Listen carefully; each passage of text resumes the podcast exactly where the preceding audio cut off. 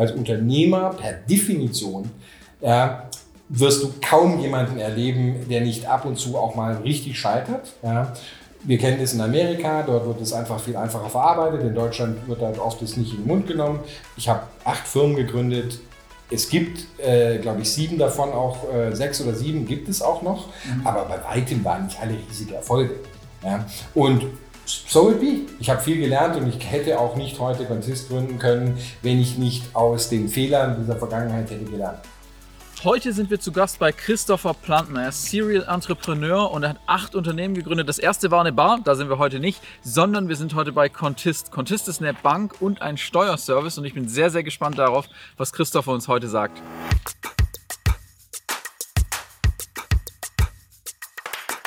Gut, so sieht sie also aus, die Firmenzentrale von Contist. Du bist der Gründer von Contist, das ist dein Büro. Chris, vielen Dank, dass wir hier sein dürfen. Willkommen. Ja, vielen Dank. Ähm, Bevor wir so reinstarten, kannst du dich vielleicht mal ganz kurz vorstellen, was macht dich aus, was müssen Menschen über dich wissen?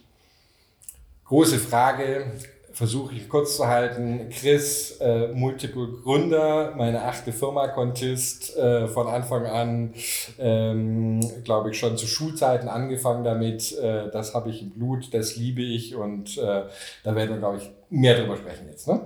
Auf jeden Fall. Was noch interessant ist vielleicht, du bist verheiratet und du hast vier Kinder. Was ich sehr cool finde. Und äh, was mir dann natürlich als erstes in den Kopf kommt, ist natürlich die Frage, wie bringt man das unter einen Hut? Du hast mehr Firmen gegründet, als du Kinder hast. Ähm genau, also viele davon auch schon bevor ich äh, die Kinder hatte. Äh, tatsächlich mit den Kindern waren es dann wahrscheinlich äh, zu der Zeit noch zwei. Ähm, genau.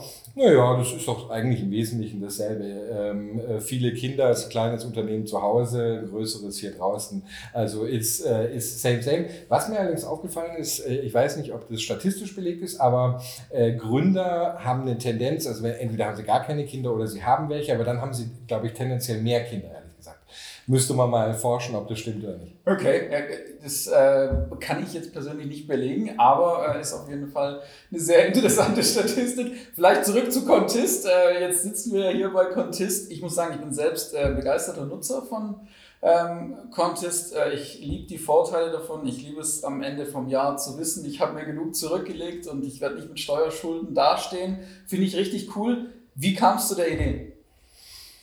Naja, die, ähm, ich bin ja schon, glaube ich, seit 15 Jahren im Endeffekt in dieser Branche unterwegs und habe immer so den, die, die One-Man-Show, den Freelancer als Kunden.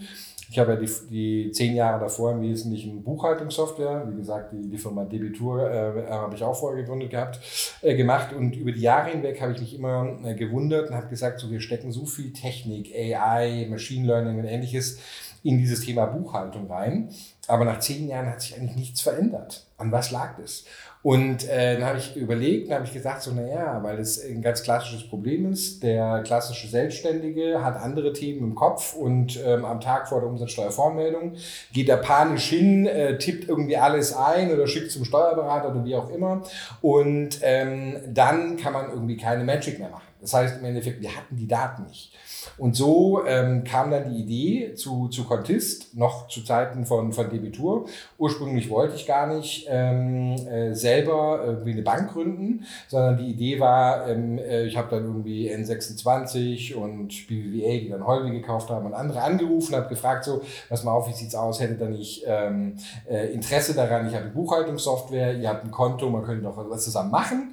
Ähm, die waren alle mit irgendwie einem B2C-Case beschäftigt und haben gesagt, so ganz ehrlich, kommst in zwei Jahren wieder, wenn du eine gute Idee hast, wartest du keine zwei Jahre, sondern machst es sofort. Und so habe ich dann quasi Contist gegründet, aber von Anfang an im Wesentlichen um ein größeres Problem. Da ging es nicht ums Bankkonto, ne? schon, wenn du, ich weiß nicht, wie lange du jetzt schon Kunde bist, aber äh, ich, also ich sage, ich war unter den Kunden, die damals noch in die kostenlose Phase gefallen sind, äh, also recht früh, glaube ich. Ja, genau. Also, ne, aber also ich glaube noch nicht ganz, ganz früh hatten wir also mal 2000 äh, Anfang 2017 war man, glaube ich, sogar noch ohne Karte, hat wirklich nur das, das Konto, aber von Anfang an das, das wesentliche Feature war dieses Zurücklegen der Umsatzsteuer und der Einkommensteuer. Und das ist auch das große Ziel von Contist gewesen. Jetzt haben wir ja mittlerweile dann auch wirklich das Thema äh, Steuern, äh, vollautomatisiert Steuererklärung für die Freelancer mit, mit aufgenommen. Das Ziel war quasi nie ein Bankkonto, sondern das war immer das Bankkonto als der perfekte Startpunkt, um das ultimative Problem zu lösen. Und das ist nämlich die Steuer, die Steuererklärung am Ende des Jahres.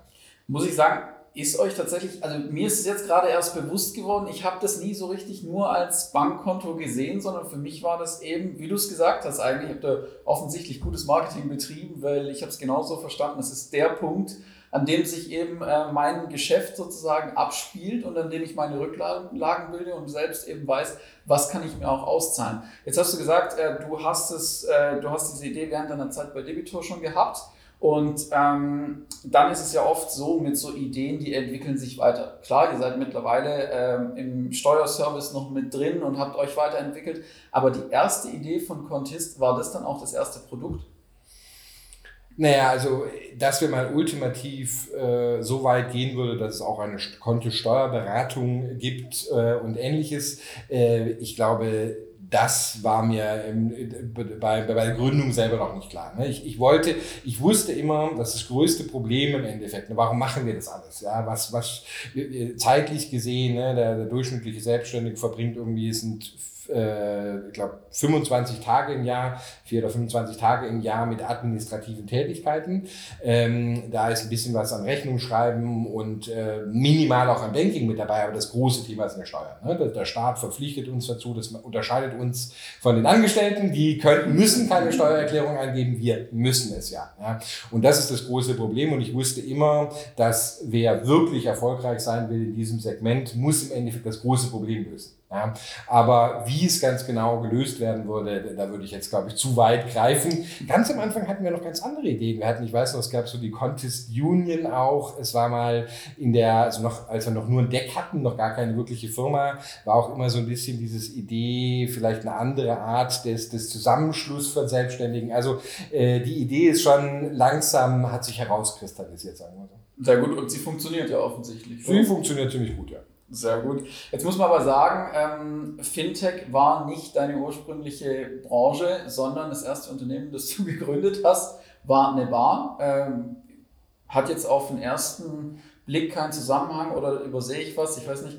Nee, aber es, ist ein, es war ein perfekter Einstieg. Ich meine, ich habe schon zu Schulzeiten mal ein, ein, ein, quasi ein Café gemacht. Tun wir das mal beiseite. Das war jetzt komplett das nicht der Bar Profit. und Café passt zusammen. Genau, es passt äh, zusammen. Bar, Café und Bank ist dann genau. wieder was anderes. Genau. Dann habe ich zu meinem Studium zwischendurch mal gefreelanced als im Webdesign-Bereich, aber dann am Ende, towards the end, am Ende meines Studiums habe ich dann äh, quasi eine Cocktailbar gegründet und es, es ging mir halt einfach alles auf den Keks. Es war mir zu, ähm, alles viel zu ähm, äh, theoretisch in meinem Studium sind wir hingegangen, habe eine, eine Cocktailbar gemacht. Dort habe ich alle Fehler gemacht, die man machen kann. Ich war für die Finanzen und die Buchhaltung zuständig, mein schlechtestes Fach in der Uni. Und ähm, eigentlich zerre ich heute aus äh, alles, was ich baue, alle Produkte, die ich da mache, im Endeffekt äh, mache ich, darf, ähm, äh, versuche ich die Fehler, die ich damals gemacht habe, zu lösen.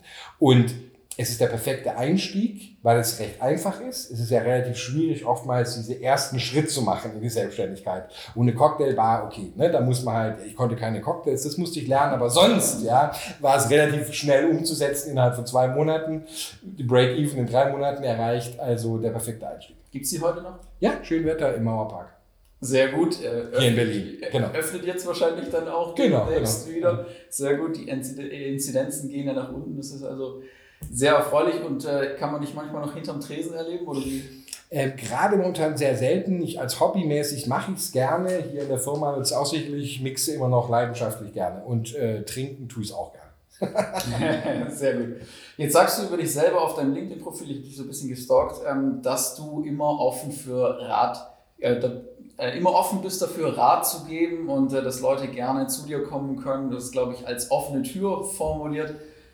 Was ist so dein Bestseller unter den Ratschlägen? Puh, mein Bestseller unter den, ähm, unter den Ratschlägen. Das ist vielleicht keine einfache Frage, aber. Ja, ich, ich, ich überlege gerade, ähm, was ist denn so dieses Thema? Ich meine, man wird oft so gefragt, was ist denn, ähm, ne, was sind so die größten Stolpersteine im Endeffekt bei der, bei der Gründung, um jetzt weniger ein Freelancer sein, sondern mit anderen zusammen als Unternehmer und so. Da sage ich, die größten Stolpersteine sind meistens deine Co-Founders. Also such sie dir sehr, sehr weise aus. Versuche, ähm, wenn möglichst, nicht unbedingt im eigenen Freundeskreis. Also ich habe da schon leider Gottes ähm, negative Erfahrungen mitgemacht. Ähm, Einfach weil, wenn man sich da in die Haare bekommt und sowas, es doppelt weh tut. Man verliert im Endeffekt nicht einen Geschäftspartner nur, sondern auch einen Freund. Also da habe ich sehr gute Erfahrungen auch äh, gemacht darin. Ich habe auch mit Freunden gute Erfahrungen gemacht, nicht nur schlechte, das ist nicht der Punkt, aber, aber das ist immer so eine, wenn, wenn zwei gute Freunde zu mir kommen, dann sage ich immer, überlegt es euch wirklich genau, ob das äh, die Sache ist. Und der nächste ist dann auch immer, dasselbe gilt für Investoren. Ja, mhm. Geld äh, ist manchmal einfach zu haben, aber den Preis, den man äh, für den falschen Investor zahlt, äh, ist manchmal die ganze Firma. Ja, ja das glaube ich. Und es hilft sicherlich auch dann an den Punkten sehr, sehr klare Absprachen zu treffen und äh, dann ähm, nicht nur darauf zu schauen, bin ich jetzt gut mit einer Person, sondern eher darauf zu schauen, äh, habe ich die Dinge, die ich ansprechen wollte, sehr klar angesprochen, kann ich mir vorstellen. Oder wie, wie handhabst du das? Komplementär vor allen Dingen. Ne? Ich, also ich bin ja, ist, was recht ungewöhnlich, glaube ich, ist, oder von meinen Investoren bekomme ich das auch oft äh, wieder gespiegelt und so. Ich habe in den letzten, sowohl bei Debitur wie schon zweimal jetzt bei Contist immer eine Co-CEO-Rolle. Mhm. Ich habe mir bewusst quasi auch noch einen äh, neben, äh, neben mich geholt, weil ich ein großer äh, Believer bin in, ähm, man kann, ich kann nicht alles gut. Ähm, das muss ich auch nicht im Endeffekt. Ich muss wissen, was ich gut kann und was ich nicht gut kann und dann wirklich mir komplementäre suchen. Und ich glaube, je komplementärer äh, jemand ist, ja, man muss schon abends auch gut ein Bierchen trinken oder auch drei Schnaps können. Das ist generell wichtig, aber es ist wichtig einfach, dass eine komplementäre da ist, dass ich äh, meinen Co-Founder anschauen kann und sagen kann, wow, was der kann, das könnte ich nicht. Ich glaube, in dieser gegenseitigen Bewunderung bedrücke ich mal aus. Das ist eigentlich das Schönste, was man haben kann, weil dann wirst du auch nie in diese Verlegenheit zu kommen, zu sagen, ja, das kann ich, könnte ich irgendwie besser als er oder warum ist er hier überhaupt oder ne, sondern dann ist eine gewisse Abhängigkeit da ich glaube, das ist für Beziehungen so und das ist in äh, Beziehungen unter Co-Founder nicht anders. Ja, auf jeden Fall. Und jetzt, äh, glaube ich, wird mir so langsam auch der, äh, die, die Beziehung zwischen Bar- und Fintech-Unternehmen klar. Vielleicht ist das so der, der zusammenhängende Punkt. Ähm, ja, äh, du, du äh, hast mir vorher schon äh, erzählt, dass du viel in der Welt unterwegs warst. Unter anderem hast du zehn Jahre in Dänemark gelebt. Gibt es Punkte, wo du sagst, das habe ich im Ausland kennengelernt. Das habe ich im Ausland gelernt. Das ist mir in Deutschland so nicht begegnet, aber das benutze ich seitdem tagtäglich als Unternehmer. Ähm, auf jeden Fall. Ich meine, lustigerweise, ich, Contist ist meine erste Firma oder meine erste Arbeitserfahrung in Deutschland. Ich habe 20 Jahre vorher, das heißt, ich habe deutlich mehr Berufserfahrung im Ausland als in Deutschland, obwohl ich hier aufgewachsen bin.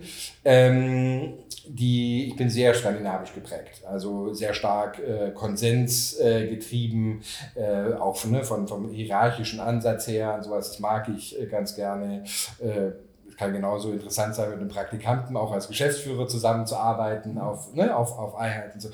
Ähm, aber wenn es eine konkrete Sache gibt, dann ist eigentlich die Walk and Talks. Das ist, äh, ich weiß nicht, ob es skandinavisch ist, aber dort habe ich es kennengelernt und, und schätzen gelernt. Ähm, also bei mir werden fast alle Meetings im Gehen draußen äh, gemacht. Das heißt, manchmal bin ich auch im, mit inklusive Telefonate bin ich irgendwie sechs Stunden, manchmal 16 Kilometer am Tag gelaufen, einfach nur Meetings. Also dieses, das Konzept äh, geht mit zwei, manchmal auch mit Dreier-Meetings äh, ganz gut.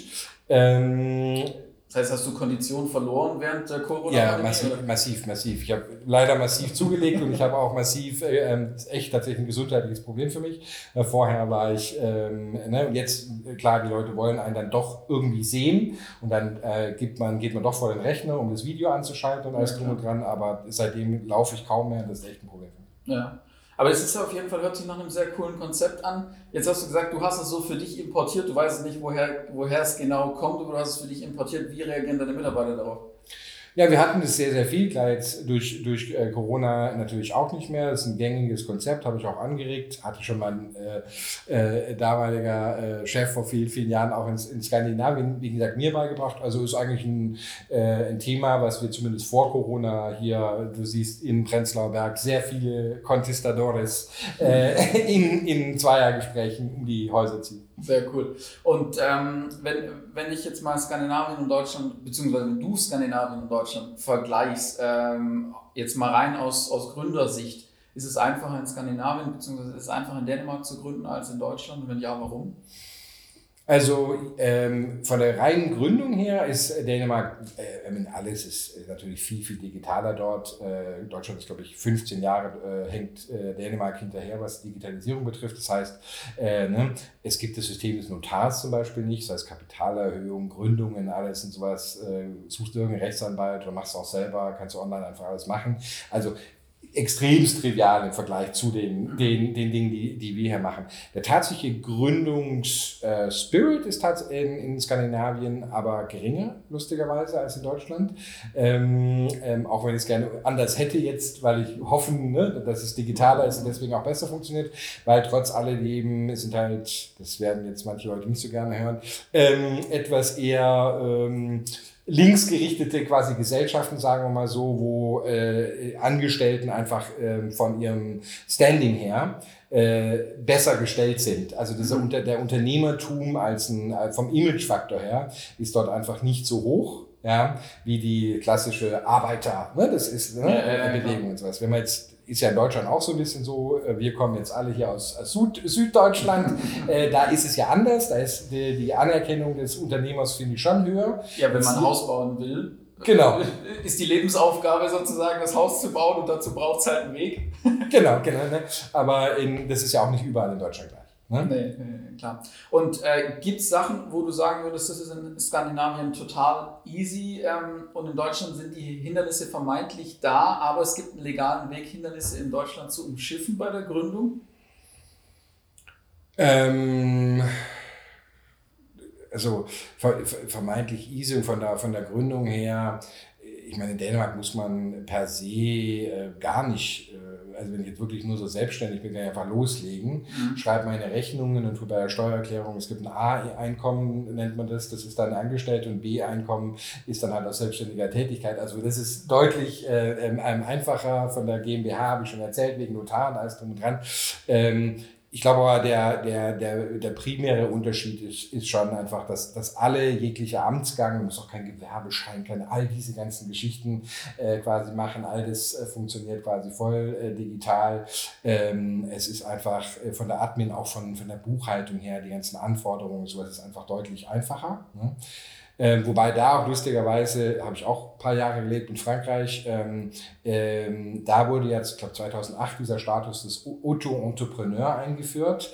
Äh, da haben sie auch massiv, Frankreich ist ja ähnlich wie Deutschland, auch sehr viel Red Tape, aber äh, die haben dann massiv, gerade für die Freelancer, für die One-Man-Show, mhm. die, ähm, die administrativen Hürden quasi runtergesetzt. Und es hat seit, ich weiß nicht genau, 2008, 2010 irgendwas in der Richtung, glaube ich, war es, äh, hat es auf jeden Fall zu einem richtigen Boom in Frankreich geführt, was, was Freelancer und Selbstständige mhm. anbetrifft. Also klares Zeichen für mich, äh, dass wenn man den Administrationsaufwand runterschraubt, man auch mehr Leute in die Selbstständigkeit bringt. Ja, ich meine, es wäre auf jeden Fall total cool. Jetzt muss man sagen, du schraubst selbst daran, mehr Leute in die Selbstständigkeit zu bringen. Hast mir von einem Projekt erzählt äh, in Schulen. Es gibt, es gibt auch die Contist Stiftung.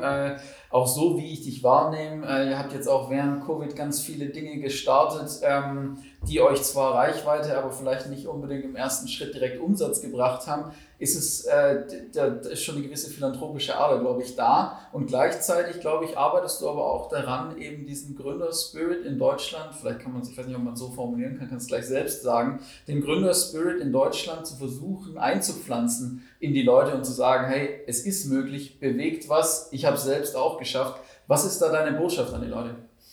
Naja, wie gesagt, ich habe äh, damals mit der, mit der Cocktailbar angefangen und ich hatte ja äh, ein Masterstudium sogar oder war im Begriff, eins abzuschließen, als drum und dran. Und trotzdem fand ich es extrem herausfordernd, so eine ganz billige Buchhaltung äh, zu machen. Ne? Das bringt dann einfach keiner bei. Ja?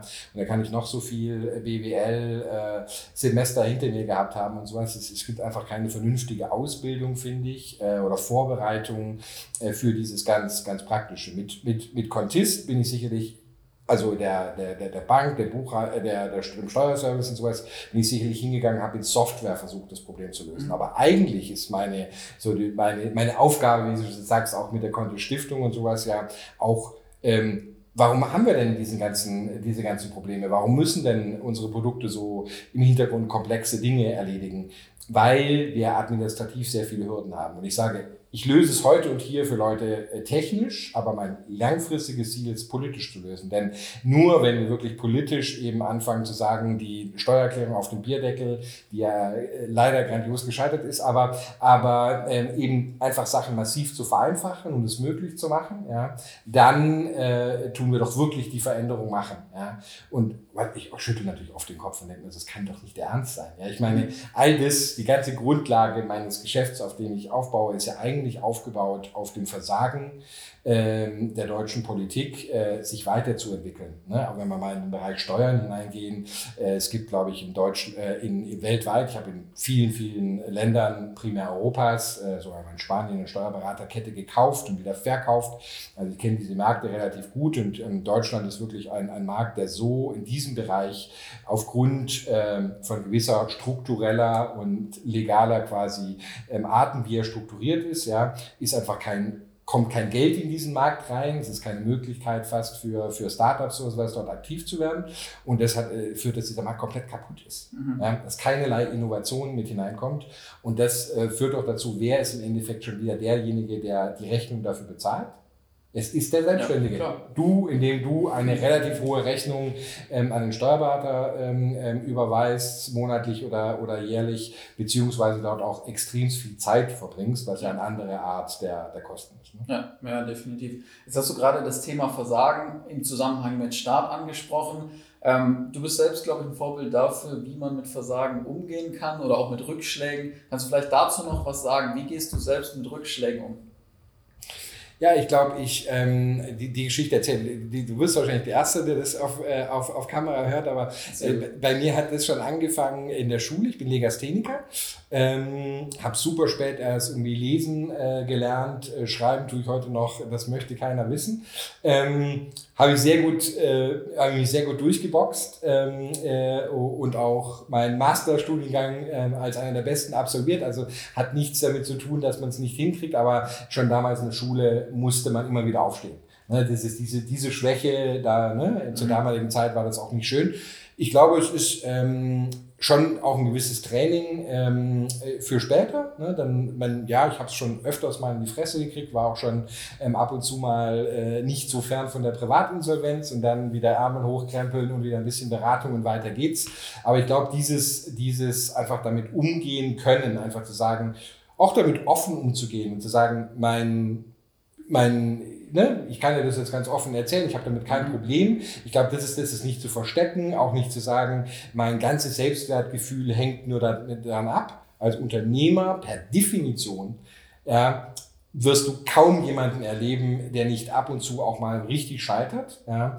Wir kennen es in Amerika, dort wird es einfach viel einfacher verarbeitet. In Deutschland wird halt oft das nicht in den Mund genommen. Ich habe acht Firmen gegründet, es gibt, äh, glaube ich, sieben davon auch, äh, sechs oder sieben gibt es auch noch, mhm. aber bei weitem waren nicht alle riesige Erfolge. Ja? Und so it be. Ich habe viel gelernt und ich hätte auch nicht heute Contist gründen können, wenn ich nicht aus den Fehlern dieser Vergangenheit hätte gelernt. Ja, definitiv. Das äh, glaube ich dir auf jeden Fall. Das ist schon, finde ich, eine sehr, sehr wertvolle Botschaft. Gibt es trotzdem noch was, was du zum Abschluss jedem Einzelnen da draußen sagen willst, weil du sagst, das ist die Kernbotschaft. Wenn ich fünf Minuten hätte, wobei fünf Minuten wäre jetzt ein bisschen lang, wenn ich ein paar Sätze hätte, äh, meine letzten Sätze im Leben, äh, die, die ich an Leute weitergeben könnte, was wäre das? Meine letzten Sätze im Leben, da hast du jetzt gerade äh, noch. Nee, nee, es ist interessant, es, wir, wir bleiben dabei. ähm, dann, dann ist es natürlich, dann ist ehrlich, ehrlich gesagt die Message, ähm, äh, Business is not everything. Ja, also so, so, so sehr ich im Endeffekt äh, meine, meine Arbeit liebe und auch äh, mehr als darin aufgehe und alles drum und dran, ähm, ich glaube, das müssen wir immer, äh, ne? ich, ich sage ich, ich sag zum Beispiel meinen, äh, meinen Mitarbeitern, wenn sie jetzt hier neu anfangen, äh, dann sage ich ihnen, wenn wir uns irgendwie in zehn Jahren auf der Straße treffe, dann hoffe ich aufgrund meiner Tätigkeit hier mit Contist, dass äh, mein Kontostand ein paar mehr Nullen ähm, aufweist. Das ist klar. Aber ich hoffe auch, dass Sie mir sagen, das war die beste Firma, für die ich je gearbeitet habe. Also ich glaube, ähm, es ist sicherlich als Unternehmer wichtig, besessen zu sein, aber es ist und auch wirklich daran zu glauben, einen gewissen Tunnelblick zu haben und sowas. Aber ich glaube, den Menschen oder die Menschen nicht aus den Augen äh, zu verlangen der ganzen und auch nicht zu vergessen, dass im Endeffekt äh, das letzte Hemd keine Taschen hat und äh, dass es mehr dahinter ist. Das wäre äh, als nur wirklich das, das Business. Das wären dann die Worte, die ich an dieser Stelle sagen würde. Sehr gut. Ich glaube, das ist auch ein, ein sehr, sehr runder Abschluss. Ich finde, du hast uns jetzt so ein richtig 360 Grad rundum Beratung, muss man ja schon fast sagen, gegeben. Vielen Dank, dass äh, wir hierher kommen durften. Vielen Dank für die Tipps, die du weitergegeben hast. Und ich glaube, es hilft sehr, sehr vielen Leuten weiter. Ich danke euch. Hat Spaß gemacht. Ja, Christopher hat uns sehr, sehr viele wertvolle Inhalte beigebracht. Eine Sache, die mir hängen geblieben ist, ist, er selbst war Legastheniker und deswegen weiß er, wie man mit schwierigen Situationen und auch mit Rückschlägen umgeht. Er hat gesagt, man muss sich einfach durchbeißen. Und ich glaube, das ist eine extrem wichtige Eigenschaft, die junge Unternehmer und Unternehmerinnen benötigen. Beißt euch durch, auch in Widrigkeiten, auch wenn es vielleicht mal unmöglich aussieht. Und das hat Christopher geschafft und heute führt er eine erfolgreiche Firma, ein erfolgreiches Startup mit Contest.